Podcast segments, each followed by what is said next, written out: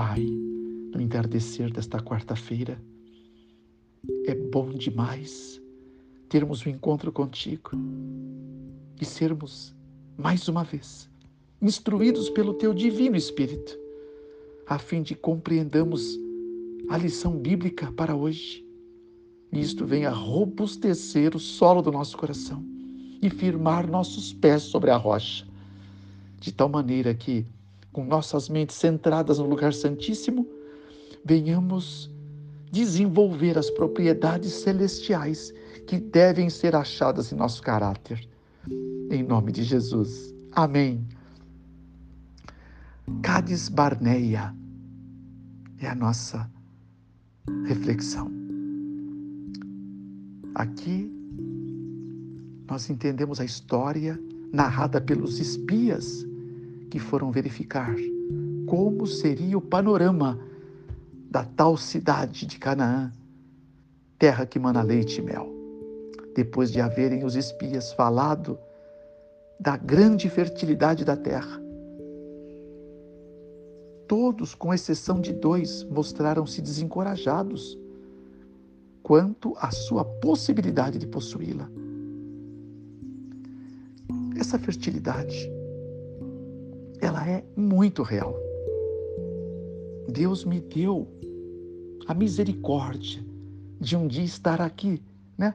Ou ali naquela terra e ver as fazendas no deserto, chamadas kibbutz.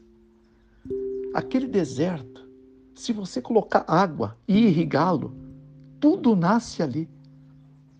Eu vi bananeiras maravilhosas, elas eram bananeiras anãs e com cachos do tamanho do pé, cobertos por um saco azul, que era para proteção de tantos passarinhos que queriam adocicar o seu dia com aquelas bananas das mais gostosas que eu já provei na minha vida. As maçãs pequenas, porque não precisam usar ali adubos químicos, apenas os adubos orgânicos que o próprio lugar acaba produzindo, folhas, serragem e outros implementos, as maçãs mais mais dulcíssimas que eu também já pude provar.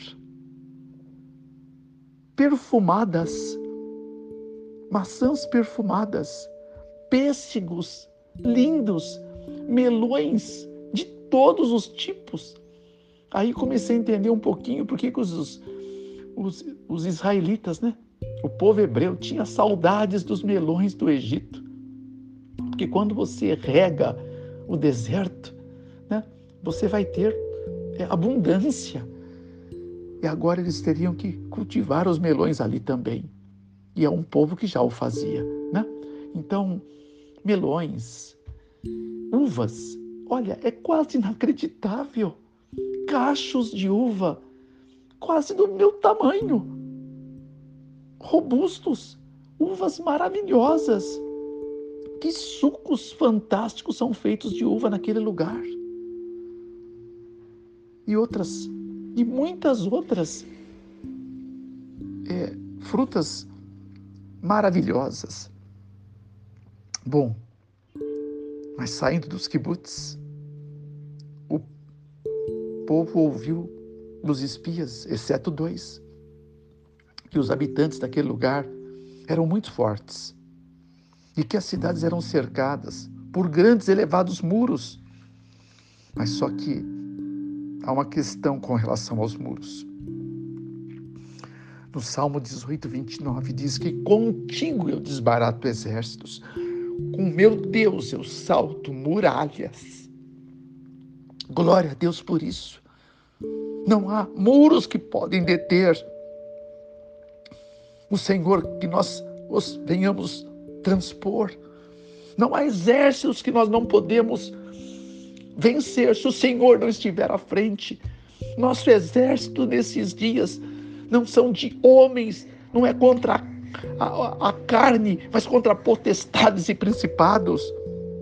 Então nos atentemos, o Senhor tem um plano e tem um desígnio para você, um desígnio para mim, para que esse plano ele aconteça. E ao acontecer, nós estaremos diante de vitórias extraordinárias, porque o nosso Deus é mais que vencedor e quer conferir esse título àqueles que nele esperam. Agora, também foi dito que haviam gigantes, filhos de Anak. Gigantes. Me lembra Review the Herald, 5 de março de 1908. Texto esse que vira e mexe, eu estou aqui te apresentando. Não temos inimigos exteriores, exteriores que precisamos temer, seja gigante, olha, seja anão, olha, o nosso gigante, o que tem que tombar é o eu não consagrado. Esse é o nosso gigante. Saul, quando olhava para o gigante, dizia: é muito grande, não, não, não dá para vencer. Mas Davi, um jovem consagrado, olhava para o gigante e dizia: é muito grande, não tem como errar. Então a questão é como você olha para os teus gigantes.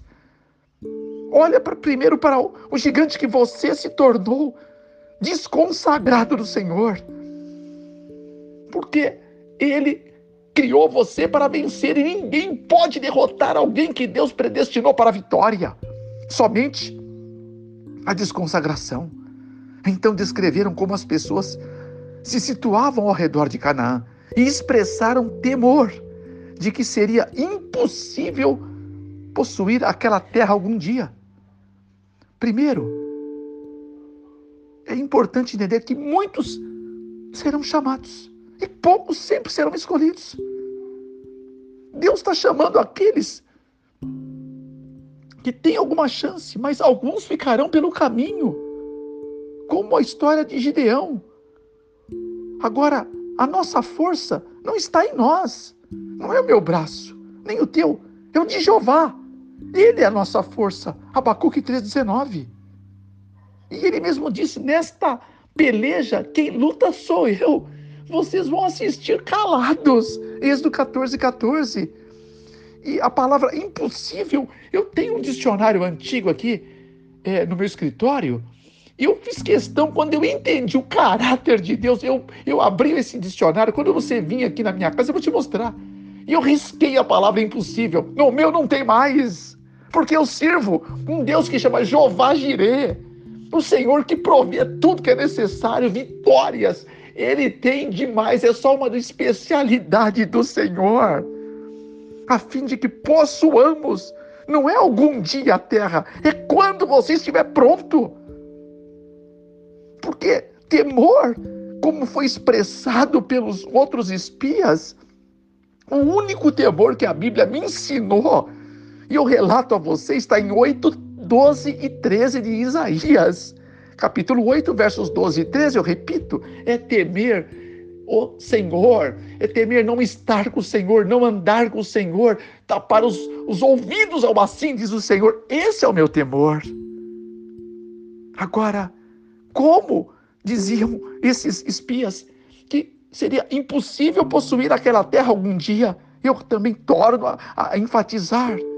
Olha, tem um texto que eu achei magnífico com relação à terra que o Senhor tem proposta para que nós possuamos. Veja, num episódio em que Josué estava diante de uma cidade fortificada chamada Ai, Ai, Ai, ok? Então, o Senhor disse que daria para eles. As, as muralhas eram tão grandes quanto a de Jericó. E Deus simplesmente disse. Deus, quando diz, pode escrever, porque vai acontecer. Ok? Toda a palavra de Deus, ela nunca volta vazia. O Senhor disse, porque é, eu, Senhor, jurei. A palavra de Deus é como um juramento. Eu jurei Assim como eu pensei, se sucederá. Assim como eu determinei, se efetuará. O Senhor Jeová determinou quem, pois, o invalidará. Não é um covarde, não é um preguiçoso, não é um, um, um, alguém, um incrédulo. Não. Se Deus disse, isso vai acontecer, seja pelas minhas mãos, seja por mão de outro, sabe? Pode ser até de um novato, de, de alguém que mal conhece o caráter de Deus, mas que Atreve-se acreditar no que está escrito e dar uma chance para Deus. Por isso que muitos virão nos últimos dias, como a maior parte dos salvos está fora, fora do, do, do redil do Senhor, do bom pastor, porque não estão prontos para vir agora. Nós não saberíamos recebê-los. Eles seriam contaminados com as nossas desconfianças. Eles seriam é, tocados pela nossa incredulidade, porque nós dizemos que cremos, que aguardamos a breve vinda do Senhor, mas nós não agimos como estamos aguardando. Nós pregamos é, textos e histórias maravilhosas do Evangelho do Reino, mas nós agimos diferente do que pregamos. E eu já te disse: o diabo não teme o que você prega. Não adianta ter mensagens lindas, ele ri ele caçoa, ele teme o que você vive. Este é o caráter do diabo e o de Deus. Ele está com seus olhos abertos, né, passando por toda a terra. Os meus olhos procuram os fiéis da terra para que estejam comigo. E esses herdarão a terra. Salmo 101, 6. Salmo, não, melhor, segundo Crônicas 16, 9, primeira parte. Desta maneira, Ai, assim como Jericó, Deus tinha um plano. Ok? Olha só, é, aqui estou dizendo para você, Josué 8, verso 1 e verso 18. Então o Senhor disse a Josué, e hoje está dizendo para você, põe teu nome aqui, tá? Fernando Lux, estende a tua lança que tens na tua mão para Ai. Qual é? Quem é a tua Ai? Qual é a cidade que você precisa vencer na tua vida? Será que é a cidade da incredulidade? Cidade que te tem cercado de um certo relaxamento, de um comodismo infrutífero, levando você a cometer aquela torpeza que é procrastinar. A procrastinação leva ao relaxamento e todo sucesso, todo progresso verdadeiro, ele começa fora da zona de conforto. E se você não tomar uma decisão, daqui a um ano você vai desejar ter começado hoje. E tomara que você tenha tempo. Porque a palavra foi: estende a tua lança que tens na tua mão. Na minha mão aqui, agora eu peguei uma Bíblia. E esta Bíblia é a minha lança assim como a minha espada, assim como a minha armadura, assim como é a base do meu capacete, assim como é o que sustenta o meu andar, portanto, as sandálias do meu pé é o evangelho do reino que eu quero pregar ao mundo, onde Deus permitir que eu chegue. Portanto, darei na tua mão, mas lança né, é, é, essa, tua, essa tua palavra. Agora, aqui tens na mão, porque darei na tua mão essa cidade de Ai. E Josué estendeu a lança, eu estendo a Bíblia, que estava na sua mão, como a Bíblia está na minha mão, para os pontos da minha vida que eu quero ver completamente transformados. A cidade chamada Fernando Lux, aquela que eu tenho na minha mente, porque com a mente que eu sirvo o Senhor. Então, tudo que destoa do caráter de Deus, com as minhas mãos erguidas, e a Bíblia sobre o alto, dizendo: Senhor, olha aqui para mim. Eu sou o recebedor. Eu estendo a lança que tenho nas minhas mãos. A tua Bíblia, meu irmão. A tua Bíblia, minha irmã, é a tua lança. É com ela que você vai vencer. É com ela que você vai vencer exércitos. Como disse há pouco, contigo desbarato exércitos. Com meu Deus eu salto muralhas. Aleluia, o nome de Jeová o teu, o meu, o nosso castelo forte, o poderoso de guerras, invencível nas batalhas. Aleluia!